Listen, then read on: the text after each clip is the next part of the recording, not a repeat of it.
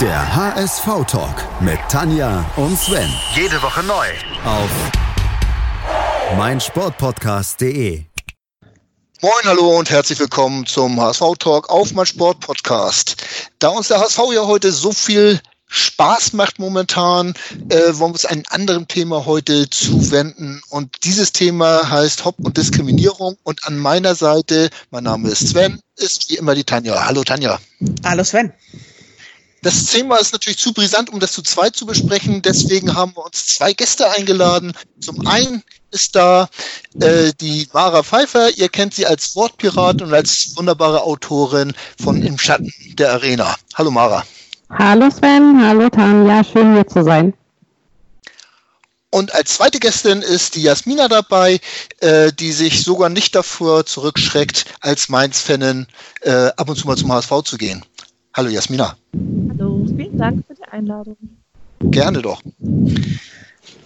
Ja, um einmal kurz äh, zu, abzuklären, worüber wir sprechen wollen. Ähm, Mara, magst du vielleicht einmal ganz kurz zusammenfassen, ähm, worum das bei dieser ganzen Hauptthematik überhaupt geht? Ich versuche das äh, in der gebotenen äh, Mittellänge zu machen, sage ich mal. das ist nicht der, einfachste Job.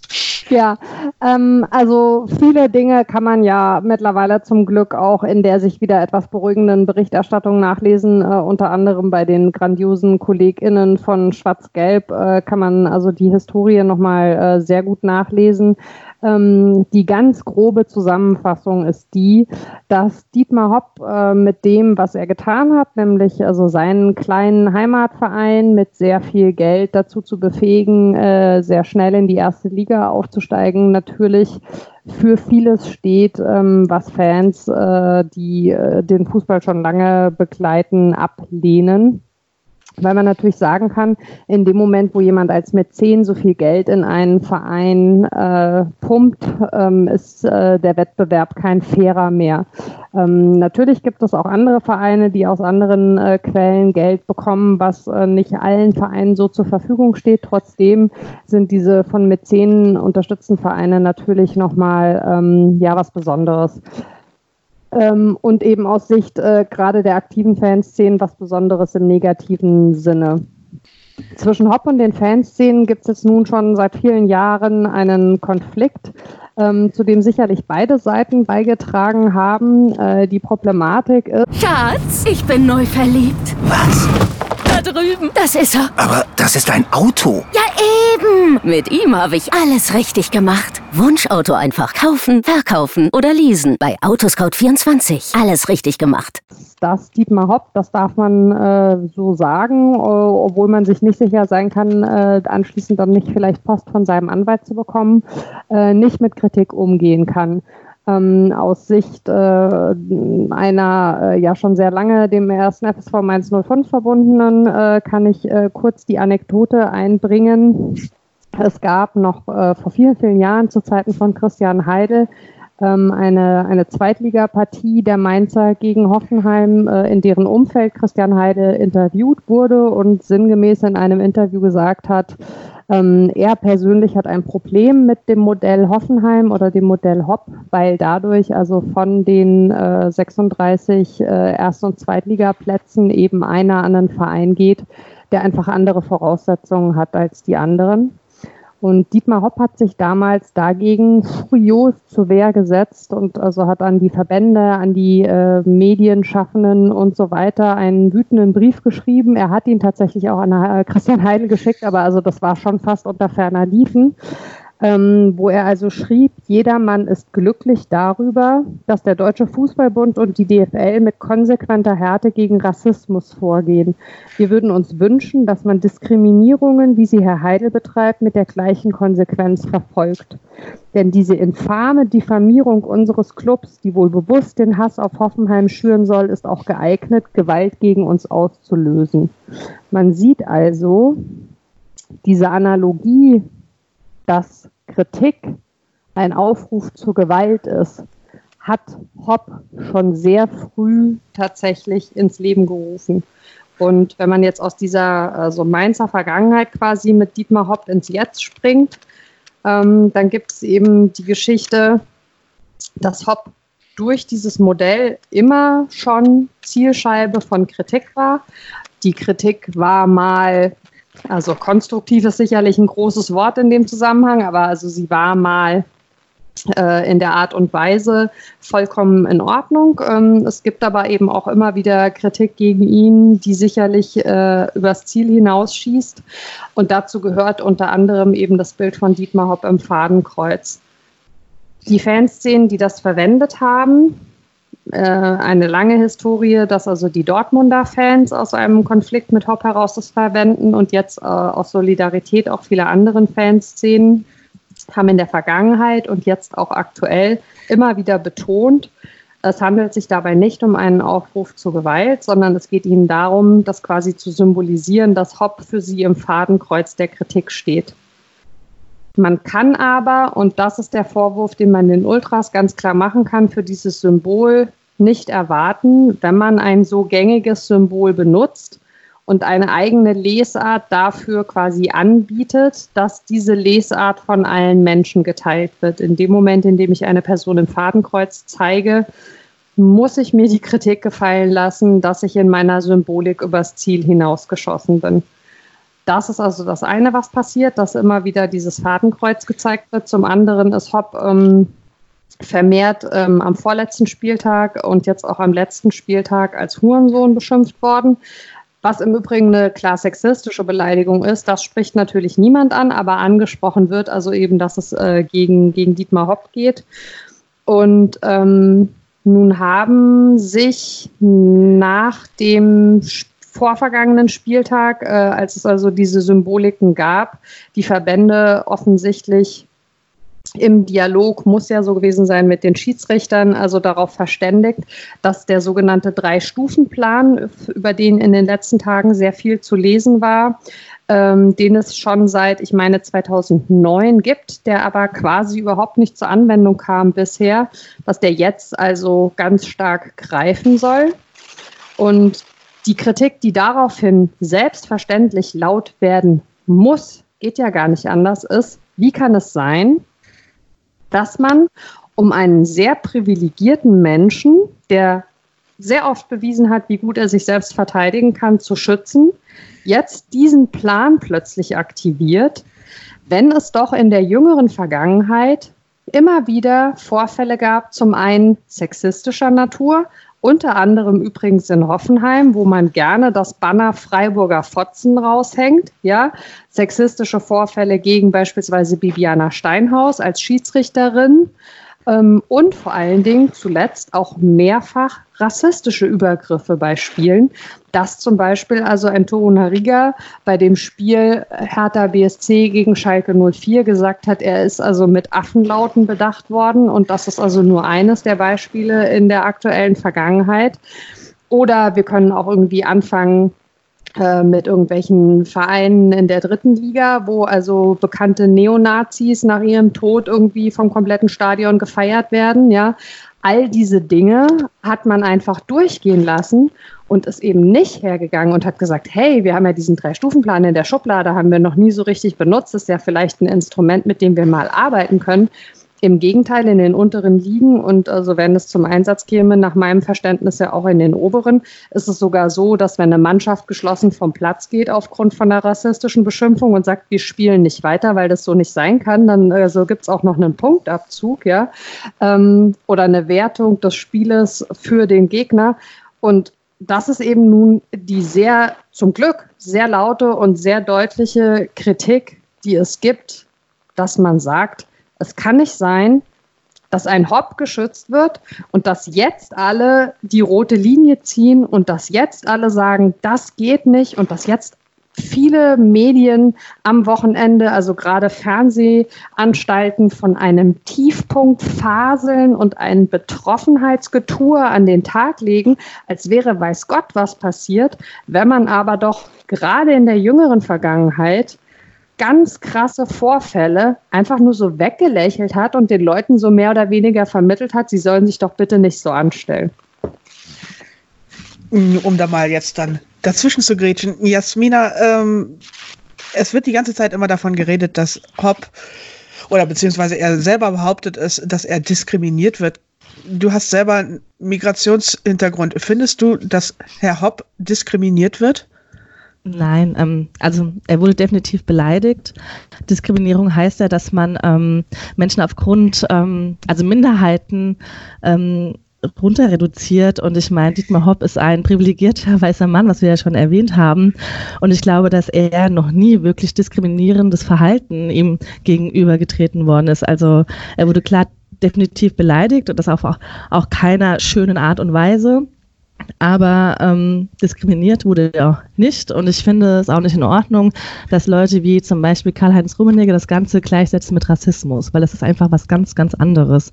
Du kannst nichts dafür, wenn du ähm, eine andere Hautfarbe hast, wenn du eine andere Herkunft hast. Und ähm, ja, ich meine, klar, er kann auch nichts dafür, dass er so beleidigt wird, ne, aber es hat ja eine lange Geschichte, warum das passiert ist. Und die Fanszene wollten, glaube ich, oder möchten gerne gehört werden. Deswegen ähm, greifen sie so zu harten Mitteln, aber diskriminiert wurde er definitiv nicht.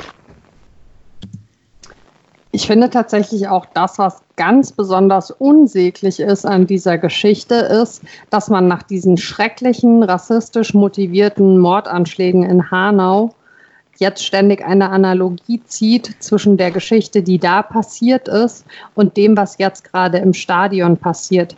Natürlich kann man hergehen und kann sagen, die gesellschaftliche ja, Stimmung, sage ich mal, hat sich in den letzten Jahren negativ verändert. Ähm, Dinge sind wieder sagbar geworden, äh, auch aufgrund äh, der unermüdlichen Arbeit einer äh, indiskutablen Partei, von denen man also eigentlich in Deutschland der Meinung war, man hätte sie längst wieder überwunden. Und natürlich schwappt sowas auch ins Stadion über.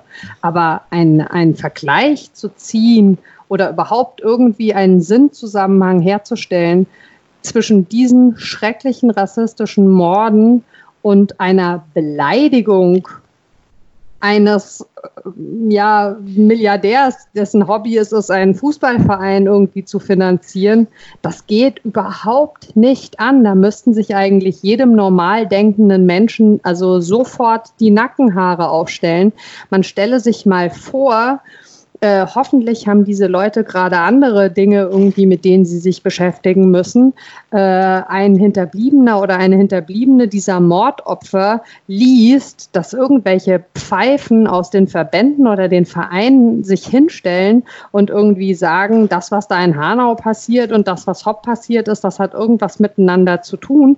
Die müssen ja ausrasten vor Schmerz über also so eine Unsäglichkeit. Das finde ich wirklich höchst gefährlich. Das geht überhaupt nicht.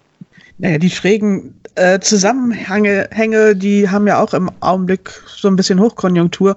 Hoppe hat ja auch davon geredet, irgendwie, dass das ein Rückfall in ganz düstere Zeiten sei, wie er beschimpft wird und so weiter. Da finde ich dann auch, dass er irgendwie so gar nicht jetzt irgendwelche Zusammenhänge zum Dritten Reich oder ähnliches herbei zitieren kann. Also das ist ja absolut lächerlich, was der Mann da macht vor allen Dingen jemand, also der die Verstrickung seines eigenen Vaters zu dieser Zeit immer irgendwie klein geredet hat, so nach dem Motto, na Gott, was sollte er denn machen? Er hatte halt Familie, stellt sich aber jetzt hin und erzählt irgendwas von den dunkelsten Zeiten. Ich meine, nein, Hopp kann nichts dafür, wie sich sein Vater verhalten hat zu Zeiten des Zweiten Weltkrieges, aber er kann was dafür, wie er das einordnet, ja. Und dieses also immer nur von sich selbst ausgehend zu denken und irgendwie zu meinen, die Welt kreist nur um einen Person persönlich und das dann aber auch noch in diesem Fußballgeschäft so gespiegelt zu bekommen. Also ich muss sagen, ähm, ich habe ich hab die Rolle der Medien schon angesprochen. Ich finde tatsächlich, ähm, dass in den letzten Tagen, also gerade äh, in, in Print- und Online-Medien, was geschriebene Texte angeht,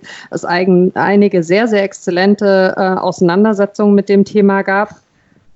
Aber wie gerade am Spieltag selbst im Fernsehen damit umgegangen wurde, und was für ein krasses Unwissen in diesem Themenbereich auch Leute, die eigentlich qua Amtes mit dem Fußball verbunden sind, irgendwie zur Schau gestellt haben in den letzten Tagen. Also sei das äh, am Dienstagabend nach dem Pokalspiel in dem äh, Sportschau-Thema, wo ich wirklich fand, dass Friedhelm Funkel, ein, ein ehemaliger Trainer, den ich also bisher positiv wahrgenommen und geschätzt habe, der sich da irgendwie hinsetzt und irgendwas erzählt darüber, ähm, 90 Prozent der Ultras würden einen guten Job machen, wonach also dann der Job der Ultras aus seiner Sicht ist, dass sie halt für Stimmung im Stadion sorgen.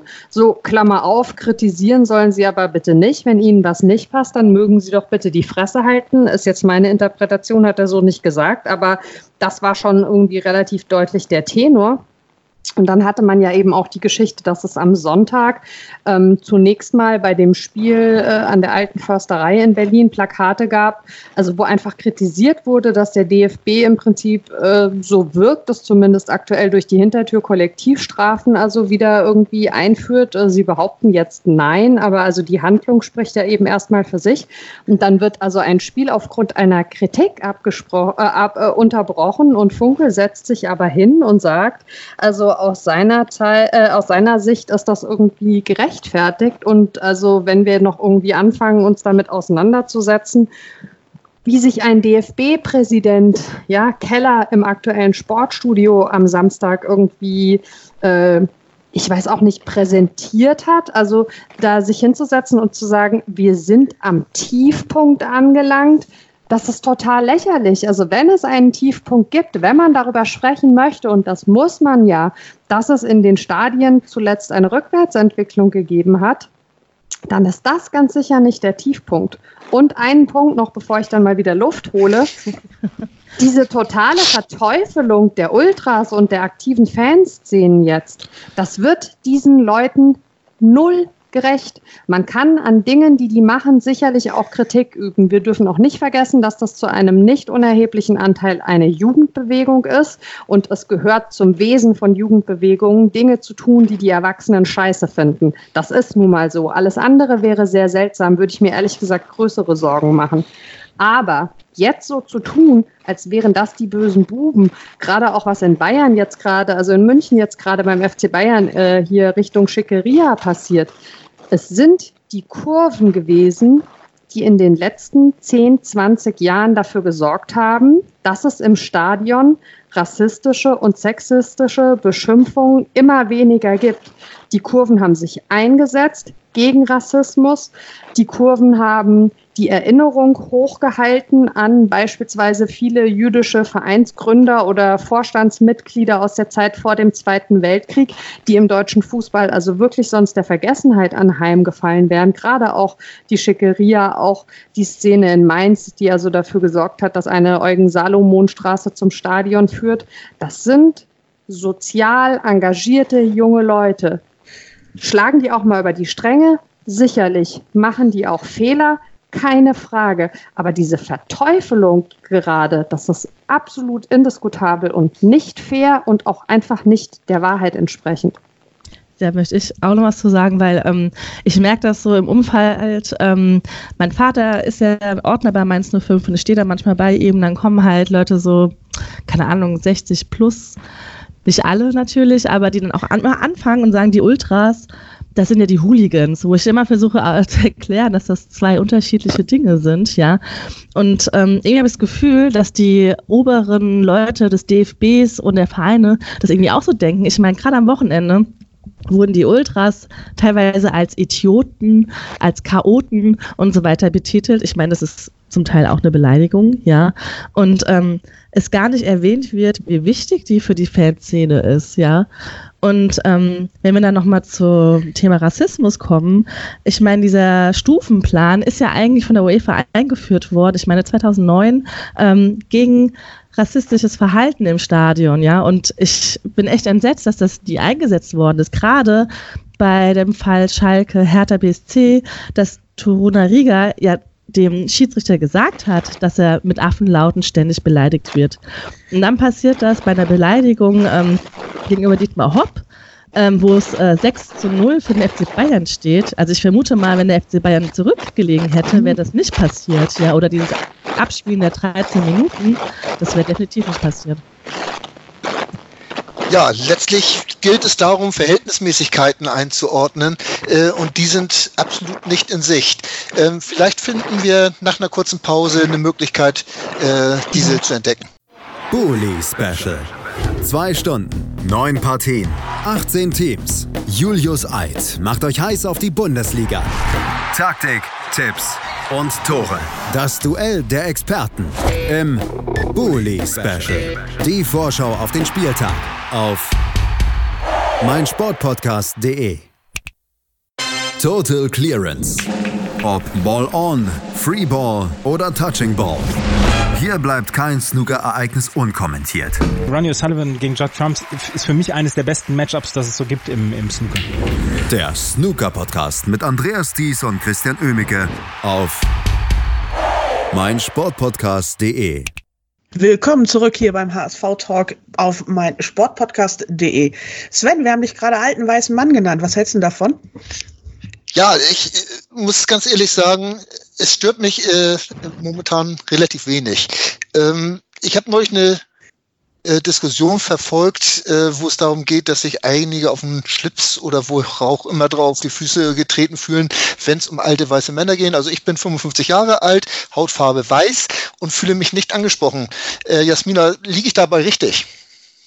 Ja. ähm, ja, es ist ja eigentlich ein Synonym für äh, Männer, die halt ähm, privilegiert sind, die weiß sind und ähm, denen gar nicht zum Beispiel bewusst ist, ähm, was Sprache machen kann. Für die gewisse Worte, die haben wir doch immer schon gesagt, warum ist das denn jetzt schlimm? Die einfach diese Einsicht nicht haben, dass gewisse Verhaltensweisen ähm, heutzutage einfach ein No-Go ist. Vor allen Dingen steht es halt auch für ein bestimmtes Mindset und also in dem Ja. Moment, ähm, wo man selbst auf diese Art und Weise äh, nicht denkt, ähm, gibt es auch keinen Grund, sich davon angegriffen zu fühlen. Es ist ja immer die große Diskussion, äh, also kann es Diskriminierung gegen Mehrheiten geben, kann es Rassismus gegen äh, Mehrheiten geben und ähm, das ist eben einfach nicht so.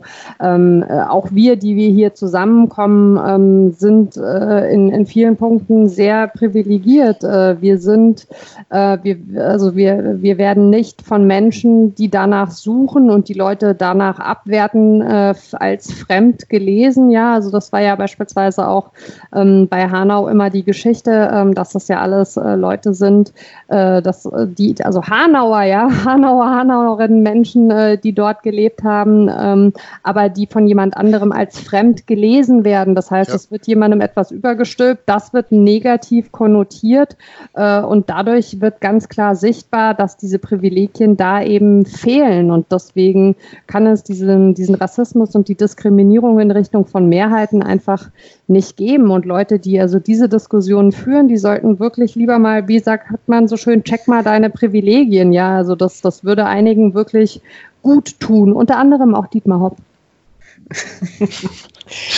Genau dem, ja. Also ich denke auch, dass äh, ein alter weißer Mann ist in dem Augenblick ein alter weißer Mann, wo er sich nicht so weit hinterfragen kann, um zu erkennen, dass er Privilegien genießt. Und dass er diese Privilegien sich nicht unbedingt erarbeitet hat, sondern die ihm quasi in die Wiege gelegt wurden. Und wer das nicht erkennt, der tut mir dann auch leid und den nenne ich aber auch gnadenlos alten weißen Mann. Und mich nennst du immer nur alter Mann, weiß, sagst du nicht zu mir. Genau. Da haben wir schon mal die Definition der Unterschied. Nein, ähm, entschuldigt, wenn ich das auch mal ein bisschen ins Lächerliche ziehe, weil ich finde diese Diskussion lächerlich, ähm, weil jeder, der äh, diese Diskussion auch ein bisschen verfolgt und den Zusammenhang, wo dieses, dieser Ausdruck äh, alter weißer Mann gebraucht wird, auch nur ansatzweise kapiert, der kann sich nicht angesprochen fühlen, es sei denn, dass er da wirklich zugehört. Also äh, das ist dann schon fast wieder so, ähm, wo man das dann sagen muss, wer sich den Schuh anzieht, dem passt er vielleicht dann auch so ein bisschen, ähm, wobei ich das niemandem unterstellen möchte. Ja, äh, das äh, ist diese eine Geschichte, die mir noch ganz wichtig war. Äh, die zweite Geschichte ist, ähm, Jasmina, machen wir bei dir ruhig weiter. Was, was meinst du, wo führt diese ganze Eskalationsgeschichte in, dieser Hauptsituation jetzt hin? Was, was macht das mit dem Fußball? Was macht das mit dir? Also ähm, jetzt kam ja, glaube ich, gestern ein Interview vom Anwalt ähm, Dietmar Hobbs raus über die Wortwahl, die er da getätigt hat, ähm, war ich schon ein bisschen schockiert, weil er davon gesprochen hat, dass es jetzt mal Zeit wird, die Kurven zu säubern. Ähm, da habe ich mich auf eine ganz andere Zeit ähm, versetzt gefühlt, ja. Er hat auch erwähnt, dass halt ähm, es auch einigen mal gut tun würde, mal eine Nacht im Knast zu verbringen, wo ich mir denke, ähm, du bist Jurist und sagst sowas. Ähm, meine größte Befürchtung ist eigentlich, dass sie die aktiven Fanszenen raus aus den Stadien haben wollen dass dann im Stadion nur noch Sitzplätze für, was ich, 100 Euro pro Karte da sind, dass Eventfans nur noch kommen und ähm, die Bundesliga für das, was sie eigentlich steht, für die aktiven Fanszenen, dass die dann ausstirbt. Das ist so. Also ich habe irgendwie das Gefühl, das ist jetzt der Anfang dafür, wenn nicht wirklich was Positives passiert. Glaub, das. Äh, glaubt ihr denn, dass es nochmal so richtig eskalieren wird und dass auch die dritte Stufe sozusagen gezündet wird, dass also nämlich dann der komplette Spielabbruch, Mara? Also ich finde es schwierig zu sagen, während wir das aufnehmen, beginnt ja die, äh, beginnen die Pokalpartien des Mittwochabends. Ich bin mal sehr gespannt, ähm, ob da äh, vielleicht noch was passiert, was wir jetzt aktuell gerade verpassen. Ähm, ich finde, es ist ganz, ganz wichtig, dass beide Seiten massiv abrüsten. Ähm, das gilt in der aktuellen Verfassung aber tatsächlich äh, hauptsächlich äh, für, für die Verbände aus meiner Sicht und äh, für die im Sport Verantwortlichen. Ähm, Nochmal, also gerade auch äh, der Auftritt von äh, Fritz Keller im aktuellen Sportstudio am Samstagabend, das fand ich wirklich verheerend, was der gesagt hat. Also zum einen ähm, hinsichtlich dessen, was sich da an Unkenntnis bei ihm auftut über bestimmte Bereiche, als auch ja, was so diese, diese Eskalationsschraube angeht, ähm, es gab ja auch verschiedene Vereinsvertreter, die da noch zu Wort kamen. Und ähm, äh, hier äh, Jasmina Schneider von Schalke 04, ne, der dann irgendwie noch sogar meinte, mit dem Drei-Stufen-Plan sei es nicht getan, weil bei den ersten beiden Stufen ja nichts passiert. Gleichzeitig ist es so, dass also die organisierten Fans äh, unsere Kurve, also äh, aktiv darum gebeten haben, äh, dass es äh, einen, einen Sondertermin zu Gesprächen gibt mit dem BVB. Die haben das jetzt heute veröffentlicht, äh, dass der, nicht BVB, sondern mit dem DFB. DFB ja. Genau, die haben das jetzt heute veröffentlicht, dass ihnen vom DFB dann im Prinzip untersagt wurde, zu kommunizieren, dass es zu einem solchen Treffen kommt. Dann veröffentlicht der DFB aber also einen Infotext bei sich auf der Homepage über diesen Drei-Stufen-Plan, in dem sie also behaupten, ähm, es gäbe jetzt Gespräche mit den Szenen auf äh, Initiative des DFB, was also völliger Quatsch ist. Ja, das haben dann daraufhin, hat das dann unsere Kurve wieder ähm, korrigiert, hat auch darauf hingewiesen, ähm, weil das irgendwie so formuliert war, als gäbe es da Gespräche zwischen DFB und Ultras, dass es also da längst nicht nur um die Ultras geht. Auch diese Verkürzung jetzt immer zu behaupten, das gäbe da nur einen Konflikt mit ein paar äh, durchgeknallten Ultras, also abgesehen davon, dass die Ultras nicht prinzipiell durchgeknallt sind, sondern halt in jeder Bevölkerungsgruppe durchgeknallte sind äh, und äh, da gibt es bei den Ultras auch nicht mehr als sonst überall, ähm, geht es halt tatsächlich um mehr. Es geht nicht nur um die Ultras, es geht generell um die aktiven Fans. Ähm, ich glaube, dass das gerade ein wahnsinniger Rückschritt ist, weil es eigentlich ähm, in den letzten Jahren bei allen Konflikten die Gespräche zwischen den Verbänden und den organisierten Fans gab. Und durch das Gebaren, was die Verbände aktuell an den Tag legen, ist es tatsächlich so, dass sie es riskieren, dass diese Gespräche nicht weiter stattfinden. Was ich persönlich für sehr, sehr wichtig sehen würde seitens äh, der Fanszenen, wäre, dass man auf dieses Fadenkreuzmotiv künftig verzichtet. Das ist eine ganz, ganz gefährliche und dadurch auch grenzüberschreitende Symbolik. Ähm, Nochmal, man kann nicht aus, aus der eigenen Kultur heraus sagen, wir verstehen das anders und wir bieten euch auch irgendwie an, durch Texte und so weiter, äh, eine Erklärung dafür, wie wir das äh, nutzen, weil du siehst erstmal nur diese Symbolik und sie läuft über den Fernseher und das muss raus. Also das muss äh, ganz, ganz dringend eingemottet werden. Ähm, die Kritik, finde ich, muss jetzt ganz klar und deutlich weiterkommen. Also es darf auf keinen Fall der Eindruck entstehen, dass man sich hier mundtot machen lässt und dass man also ähm, versucht, äh, die Kurven zum Schweigen zu bringen. Und der DFB muss zum einen aus meiner Sicht oder generell die Verbände müssen zum einen aus meiner Sicht sehr, sehr offen in diese Gespräche reingehen, weil die haben gerade einen unverhältnismäßigen Mist gebaut aus meiner Sicht. Und zum anderen müssen die auch mal klären, wie das jetzt auf dem Platz tatsächlich weitergehen soll. Darüber wird mir also aktuell noch relativ wenig gesprochen, auch was da die Rolle der SchiedsrichterInnen angeht. Also wenn man sich mal anschaut, was die sowieso an Regeländerungen diese Saison schon alles irgendwie hingelegt bekommen haben. Ja, also man hat das Gefühl, alle paar Spieltage kriegen die irgendwie einen neuen Infoflyer zugestellt, äh, was sie jetzt dann noch irgendwie wieder alles mit beachten müssen und so weiter. Und jetzt sollen sie sich darum also auch noch kümmern. Ich fand es extrem naja, also witzig ist eigentlich das falsche Wort, dass Friedhelm Funkel in diesem Sportschau-Thema nach dem ersten Pokalabend am Dienstag vorschlug, das sollte doch der vierte Offizielle übernehmen, jetzt also die Kurve im Blick zu behalten. Der sei ja bisher dafür zuständig, sich um den Trainer zu kümmern und die Trainer würden sich ja also halt benehmen so. Ich mir so denke, also das ist ja auch gerade erst eingeführt worden, diese Saison, dass die Schiedsrichter da jetzt schon, was die Karten irgendwie mit den Trainern angeht, halt hantieren müssen.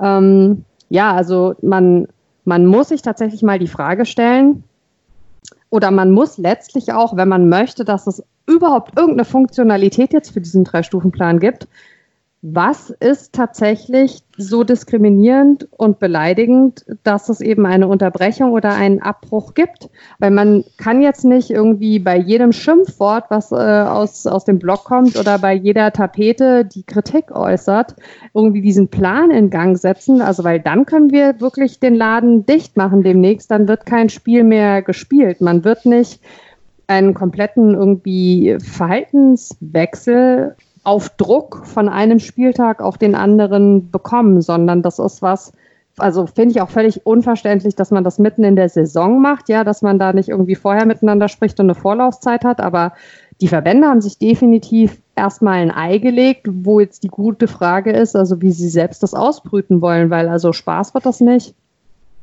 es ist ja schon so, dass die Glaubwürdigkeit des DFB und auch der DFL hat mal wieder gründlich gelitten. Ich glaube auch Fritz Keller mit seinen letzten Interviews, der ist jetzt schon reichlich ramponiert in seinem Amt, das er ja auch erst eigentlich kürzlich angetreten hat. Und ich finde es wahnsinnig schwierig zu sehen, wie es dann wie man ein Vertrauensverhältnis zwischen Funktionären und Fangruppierung, also aktiver Fanszene wiederherstellen will. Jasmina, siehst du da irgendwo einen Weg? Ich meine, du hast selber deine Schalke-Geschichte, wo ich auch eher denke, dass du da nicht wieder zurückfindest, oder? Ja, also ich will da nochmal auf Keller zurückführen. Ich meine, ähm, er hat ja auch gesagt, das Problem löst sich, da müssen sich die Fans jetzt mal selbst drum kümmern, so ungefähr, ja.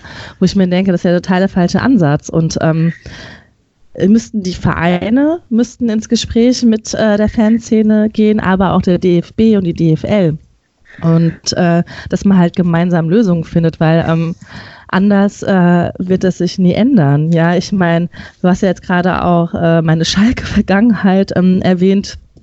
Ähm, wenn ich sehe, wie Schalke mit der ganzen Tönnies-Sache umgegangen ist und auch mit diesem Wochenende, dann äh, ist doch kein Wunder, dass sich die Fans gegen diesen Verein ähm, stellen. Ich meine, als Tönnies sich rassistisch geäußert hat, wurde das einfach so runtergespielt und es wurde ähm, eine kleine, eine kleine Pressemitteilung rausgenommen, wo sich noch nicht mal richtig entschuldigt wird, ja.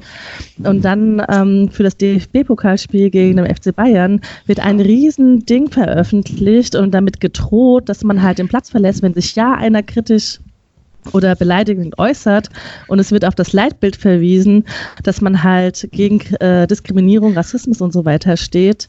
Ähm, aber ich habe nie wirklich den, ähm, den Dialog gefunden. Also wenn ich da zum FC Schalke 04 geschrieben habe, ähm, ich habe den ja auch lange, also mit einer langen Mail ähm, halt erklärt, warum ich gerne austreten möchte. Mir wurde zwar ein Gespräch angeboten, aber das war halt mit irgendjemandem, der da überhaupt nichts zu sagen hat, ja. Und ähm, ich durfte halt sofort austreten. Ich musste noch nicht mehr das eine Jahr abwarten, ja, sondern ach ja, das ist ein unangenehmer Fan, auf Wiedersehen, ja. Und danach kam kein Dialog mehr. Also ähm, wichtig wäre jetzt, dass beide Seiten aufeinander zugehen. Ja, ähm, ja und ich habe, ja. Sorry. Nee, ich wollte nur sagen, also was man, was man ganz klar, finde ich, nochmal formulieren muss, es reden sich ja jetzt alle damit raus, dass es also mehr oder weniger so aus der Lameng jetzt halt ausgerechnet diese Hop-Geschichte geworden ist, äh, die man also zum Anlass genommen hat, um diesen Drei-Stufen-Plan wieder auszumotten. Aber man, man muss jetzt auf jeden Fall ganz klar zeigen, dass es nicht nur darum geht, die eigenen Leute zu schützen, sondern dass man also alle schützt, Spieler, Fans und so weiter. Und sich beispielsweise, wie jetzt äh, beim Pokalspiel unter der Woche geschehen, hinzustellen und zu sagen, nach diesen aktuellen Vorfällen, ja, ein Spieler wie Manuel Neuer, der muss es beim Pokalspiel aushalten, dass ihn die Schalker Kurve die ganze Zeit deutlich vernehmbar als Hurensohn tituliert, weil da gibt's ja eine Vorgeschichte das kann es halt nicht sein, ja. Also das gibt es bei Hop auch die Vorgeschichte und man kann nicht permanent zweierlei Maß anwenden. Man muss alle schützen oder niemand. Es kann keinen Sonderschutz geben, es kann keine Lex Hop geben. Das ist also ein ganz, ganz fatales Signal. Ich habe also sogar das Gefühl, dass der DFB von dieser Hauptgeschichte jetzt, äh, von, von dieser Eskalation der Hauptgeschichte äh, irgendwo überrollt worden ist, dass die einfach äh, nach Maßnahmen gegriffen haben. Ich habe jetzt zum Beispiel hier gerade einen Tweet aufploppen sehen von Claudia Krobic, äh, äh, Diversity Managerin beim DFB, äh, die Drei-Stufen-Regelung ist konzipiert für Rassismus und Diskriminierung. Sie ist nicht für persönliche Beleidigung, sagt die Mitarbeiter des DFB, äh, dass, dass man dann einfach zu irgendeinem Mittel gegriffen haben, mehr oder weniger aus, aus Hilflosigkeit. Ähm, glaubt ihr, dass ehrlich, der, dass der DFB dann irgendwo mal die Größe haben wird, äh, das auch einzugestehen, dass man sich da irgendwo Nein. vergaloppiert hat? Man hat es ja bei diesem einen Plakat ja wenigstens schon gemacht, in, in Meppen war es, glaube ich, ähm, wo dann wirklich äh, aus Tralala dann eine Unterbrechung gemacht worden ist. Ähm, Jasmina, du erregst dich gerade. Ja, weil nämlich ähm, es gab in der Vergangenheit genug Chancen, wo der DFB sich mal hätte positionieren können, ja. Wie zum Beispiel bei Clemens Tönnies, da haben sie mich auch rausgehalten. Also ähm, das einfach mal klar zu betiteln, dass das ein No-Go war und dass das wirklich also ich meine, äh, es wurde ja gesagt, er hat sich zwar rassistisch geäußert, aber er ist kein Rassist und es war ja nicht so gemeint, ja. Sorry, ich habe mir diese Rede angehört und er hat es nicht mal lapidar einfach mal so eingebaut, das war fester Bestandteil seiner Rede. Und da kam vom DFB nämlich gar nichts, ja. Also ähm, es gibt so viele Beispiele, da hätte der DFB mal echt klare Kante zeigen können, aber nein, das ist ja Ach Gott, ich reg mich schon wieder auf. ja, es ist ja, es ist ja auch ein Thema zum Aufregen und äh, verstehe mich bitte nicht falsch, ich will da gar keinen Schutz nehmen oder sonst was. Äh, die Verhältnismäßigkeiten sind in dieser, in dieser ganzen Geschichte total verschoben. Ich glaube, da sind wir uns alles, alle einig. Äh, da, da brauchen wir gar nicht äh, drüber zu diskutieren. Ähm, äh, kommt man aus dieser Spirale irgendwo raus? Ähm, gäbe es jetzt irgendwo, also es wird ja nicht dieses Zeichen geben, dass der DFB jetzt total zurückrudert und sagt, ach, ist alles gar nicht so schlimm, wir machen das nicht. Äh, siehst du da irgendwo eine Chance, Mara? Also ich äh, kann es mir aktuell wirklich ähm, schwer vorstellen, wie es weitergehen soll. Ähm, ich finde, es ist extrem verfahren. Ähm, es, äh, ich habe eine Resthoffnung. Ähm, es ist ja nicht kommuniziert, glaube ich, an was für einem Tag jetzt diese Gespräche zwischen unserer Kurve ähm, und dem Verband stattfinden sollen. Ähm, ich habe eine Resthoffnung, dass es da vielleicht irgendwie ähm, einen Dialog äh, gibt, also der, der wieder ein Stück weit zusammenführt. Ähm, man muss aber auch ganz klar sehen, finde ich, dass also auf Fanseite ähm, durch das Gebaren ähm, der, der letzten ein, zwei Wochen sehr viel Vertrauen äh, zerstört wurde. Ähm, ich glaube, man kann sich auf jeden Fall darauf einstellen, äh, dass also aus den Kurven in nächster Zeit vermehrt Kritik kommen wird. Und ähm, es, es wird also äh, an den Verbänden sein, Wege zu finden, wie man das dann in Zukunft auf dem Platz moderieren kann. Aktuell, finde ich, hat man sich in eine Position rein manövriert, in der man eigentlich alle überfordert, also sich selbst eingeschlossen, aber wie gesagt auch die SchiedsrichterInnen, also für die das ja auch alles irgendwie schon wieder völlig neue Thematiken sind. Und man muss wegkommen, finde ich, von diesem, wir schützen hier jemanden, der beleidigt wird. Ähm, wenn jemand beleidigt wird, dann hat er die Möglichkeit, dagegen vorzugehen. Das hat Hopp, wie gesagt, in der Vergangenheit auch häufig gemacht. Äh, ich fand es sehr lustig. Dass ähm, Keller dann im weiteren Verlauf der Sendung am Samstagabend noch gefragt wurde nach äh, dem Sommermärchen und also äh, den ähm, ja unsauberen Geschichten, also die da nach wie vor irgendwie äh, ja nachrecherchiert werden. Und ähm, da meinte er dann irgendwie, ähm, es, es gelte eine Unschuldsvermutung, deswegen möchte er da jetzt irgendwie nicht so viel zu sagen. Diese Unschuldsvermutung äh, gilt aber tatsächlich äh, sehr wenig oder sehr eingeschränkt äh, in der Regel für, für Fußballfans. Und ähm, das kann nicht sein. Also man muss, wenn man einen Dialog haben will, ihn auf Augenhöhe führen und kann nicht so tun, als wäre also eine Seite die mit den Bad Guys und die andere Seite die, die genau weiß, wo es lang geht und wie es jetzt weiterzugehen hat. Ähm, um dann auf, auf diesen oder oder dann noch einen Abschluss zu finden, äh, Tanja, die die Fanszenen. Also ich habe gestern eigentlich bei bei Schalke gegen Bayern hatte ich schon irgendwo erwartet, dass da irgendwas passiert. Äh, da gab es eigentlich äh, nichts zu sehen.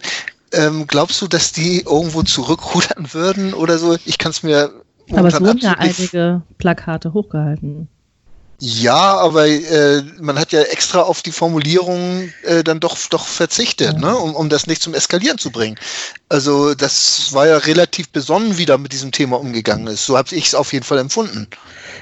Ich fand es auch sehr überraschend. Also eigentlich warte ich nur darauf, also entweder jetzt während der DFB-Pokalspiele oder halt spätestens kommendes Wochenende, dass wir tatsächlich irgendwo einen Spielabbruch erleben. Oder einen Gewalten. Alle Spiele werden abgebrochen. Ja, irgendwie sowas. Also gibt den Ultraszenen ein bisschen Zeit, sich untereinander auch zu unterhalten und abzusprechen, dann hat der DFB aber richtig ein Problem. Und das hat er sich komplett selber eingebrockt. Das ist das Schlimme dabei. Und der DFB hat keinen Ausweg oder ich kann zumindest nicht erkennen, dass er irgendwie einen Plan hat, wie er aus der Situation wieder rauskommt die Fans sind, glaube ich, auch ein bisschen ratlos, wie es jetzt tatsächlich weitergehen soll. Also selbst wenn sie es zur Eskalation bringen, dass sie wissen nicht, wie es, wie man da eine Lösung finden soll. Und das wird sehr, sehr schwierig in den nächsten Wochen. Ähm, einig sind wir uns ja auch alle, dass das Kollektivstrafen eigentlich kein Mittel sein können, um irgendwas zu erreichen. Also äh, wenn, wenn da eine Tapete hochgehalten wird und ich stehe dahinter, dann, dann lese ich nicht mal, was da drauf ist. Ähm, ich kenne das in Aussicht, ich stehe auch gerne in der Fankurve und äh, ärgere mich dann höchstens mal, dass ich nicht sehe, was auf dem Spielfeld los ist und dann aber auch nicht, was auf der Choreo steht oder auf der Tapete. Äh, wenn man mich dann auch aus dem Stadion entfernen möchte, äh, kann es das ja eigentlich nicht sein, Mara. Äh, hat da irgendwo gibt es eine Verhältnismäßigkeit, äh, die, die du siehst, wo man auch äh, ja Strafe, man, man liest ja jetzt schon wieder von irgendwelchen Leuten, die fordern, dass da Blocks gestürmt werden und da einzelne Leute rausgerissen werden, wenn man sie dann erkennt, Richtmikrofone und sonst was gab es ja schon häufiger. Ähm, irgendwo äh, alles, was mir einfällt zu dieser Situation, ist eine Eskalation. Ja, das ist genau der Punkt. Also im Endeffekt finde ich, ähm, ist, ist diese Disku Diskussion sehr, sehr schnell äh, in eine Richtung gegangen, äh, in der sich ja auch äh, die Diskussion zum Thema Pyrotechnik äh, schon länger bewegt. Also dass man da immer dann direkt von einem Blocksturm spricht und davon Leute irgendwo rauszureißen. Also man, man sagt auf der einen Seite, ähm, wenn äh, in den Kurven gegen geltende Gesetze äh, verstoßen wird oder wenn halt also eben äh, der Tatbestand einer Beleidigung erfüllt wird, also dann äh, ist das äh, undenkbar und dann muss man dagegen vorgehen und dann schlägt man aber äh, als Mittel, um dagegen vorzugehen, lauter Sachen vor, also die jetzt auch nicht so wirklich irgendwie äh, in den Linien des Gesetzes sich bewegen. Also gerade die Jasmina hat es vorhin ja schon angesprochen, auch dieser, dieser Anwalt, ja, der da irgendwie mit Hausdurchsuchungen kommt und dass man Leute mal eine Nacht in der Zelle hocken lassen soll und so. Ich meine, also wovon reden wir hier letztlich? Das, was jetzt geahndet wurde, waren Beleidigungen. Ja, und wenn wir jetzt anfangen würden, diese Maßstäbe, die einige da fordern äh, bezüglich Beleidigungen, auf irgendein anderes äh, gesellschaftliches Feld zu übertragen, also außerhalb des Fußballs. Dann, Auch innerhalb äh, des Fußballs, Mara. Also ich meine, wenn du Beleidigungen so hochhängst, dann kannst du sämtliche Haupttribünen im deutschen Fußball äh, sperren. Ja, auch das, also stimmt natürlich, genau, das wird auch ganz gerne vergessen, dass also auch äh, die, die Fans, die da ja dann immer als die Besseren beschrieben werden in solchen Diskussionen, die auf der Haupttribüne hocken und irgendwie äh, ihr äh, Bierchen trinken, also dass die auch äh, Schiedsrichterbeleidigungen und so weiter aussprechen. Ähm, also ich finde, man kommt immer wieder zurück zur Frage der Verhältnismäßigkeit. Wenn man anfängt, ganz prinzipiell gesellschaftlich Beleidigungen damit zu ahnden, dass man Leute mal eine Nacht ins Kittchen sperrt und irgendwie guckt, ob sie irgendwie wieder zur Raison kommen. Also dann bewegen wir uns in eine Richtung, da möchte ich ganz sicherlich nicht mit hingehen. Ja, also dann wären wir wieder bei dem Ausspruch auswandern, aber wohin? Keine ja. schönen Aussichten. Wenn ich das jetzt alles so so vor Augen führe, was wir jetzt gerade bes besprochen haben und gesprochen haben. Natürlich können wir auch in unseren Einschätzungen, was die Zukunft betrifft, äh, gründlich falsch liegen. Ähm, aber wir haben ja gerade in Hamburg jetzt noch so ein paar äh, Sachen gehabt, wie dieses kontrollierte Pyro-Abbrennen, äh, wo man auch versucht, so auf die Ultras äh, zuzugehen. Tanja, wenn ich jetzt aber auch Bernd Hoffmann äh, am Sonntag, glaube ich, war das, äh, gehört habe in der Presserunde, äh, da war aber auch von äh, Verständnis für die Fans äh, nicht allzu viel zu merken. Nee, ich glaube, da war Bernd Hoffmann auch mal wieder etwas überrascht und hat sich nicht vorher mit dem Fanbeauftragten unterhalten über das Thema. Sonst hätte er da sicherlich eine andere Einschätzung zu Worte gegeben. Meinst du? Ja, ich glaube, mittlerweile hat Bernd Hoffmann es verstanden, dass er sich nicht über Ultras äußern sollte, sondern nur die Worte wiedergeben sollte, die sein Fanbeauftragter ihm dann zusteckt. Das fand ich übrigens, ähm, äh, kurzer Abschlussschlenker, noch sehr spannend. Ähm, der Michael Gabriel, der Leiter der Koordinationsstelle Fanprojekte, ähm, der war ja auch in dieser Sportschau-Runde dabei hat viele, viele kluge Dinge gesagt und hat unter anderem auch gesagt, und das finde ich, merkt man jetzt gerade an der Art und Weise, wie viele Vereinsverantwortliche sich äußern, dass man in den Vereinen und bei den Vereinen ja eigentlich Leute hat, die sich eben auskennen mit den Fanthemen. Also seien das die unabhängigen Fanprojekte oder seien das eben die Fanbetreuer oder oder. Ähm, und das aber gerade bei solchen Themen, wenn es um die Fans geht, bevor man also eine Meinungsäußerung nach außen trägt, überhaupt es keine Rückkopplung gibt und dass das eigentlich was ist, wo die Vereine sich eine total große Chance entgehen lassen, weil also letztlich muss man doch auch mal sagen, auch wenn immer so getan wird, als sei das mit den Fans alles verzichtbar, äh, so richtig geil wäre es für die Vereine ja auch nicht, wenn keiner mehr käme. Insofern muss es doch schon im allgemeinen Interesse sein, also dass man eben äh, ja in, in, in, eine, in einen Dialog irgendwie wieder so einsteigt, ähm, dass man aus dieser Eskalation, die jetzt losgetreten wurde, möglichst rauskommt. Schwer genug ist es nämlich bereits. Und das ist ja auch teilweise ziemlich widersinnig. Also zumindest bei uns wird dann ja gerne immer von der HSV-Familie gesprochen. Und anstatt dass man da mal miteinander redet, wird übereinander geredet. Das kann nicht funktionieren. Also ohne ein Dialogangebot, ein vernünftiges Dialogangebot, werden wir aus dieser Nummer, aus dieser ganzen Hop-Geschichte nicht wieder rauskommen. Vielleicht sollten wir alle mal zum Grillen kommen. ich möchte nicht mit Fritz Keller grillen. Aber du möchtest Fritz Keller grillen. nicht, dass ich direkt Strafanzeige am Hals habe. Ich möchte nicht, ich betone, ich möchte nicht uh, literally Fritz Keller auf einen Grill legen. Gut, äh, ich, ich glaube, ich muss jetzt hier mal kurz zur Ordnung rufen.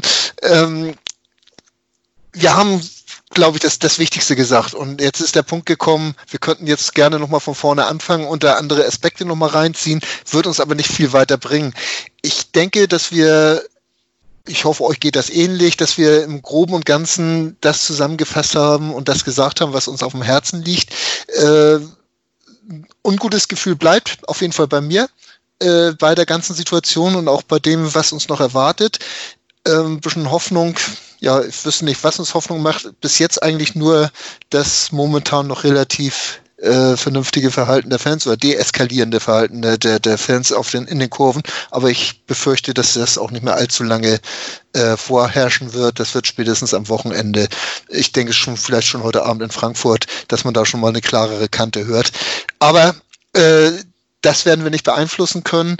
Ähm, wichtig ist mir, dass wir vielleicht auch nochmal in verständlichen Worten ein paar Definitionen geklärt haben.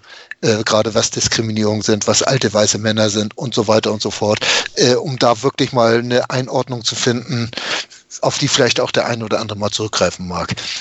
Tanja, hast du noch wichtige letzte Worte?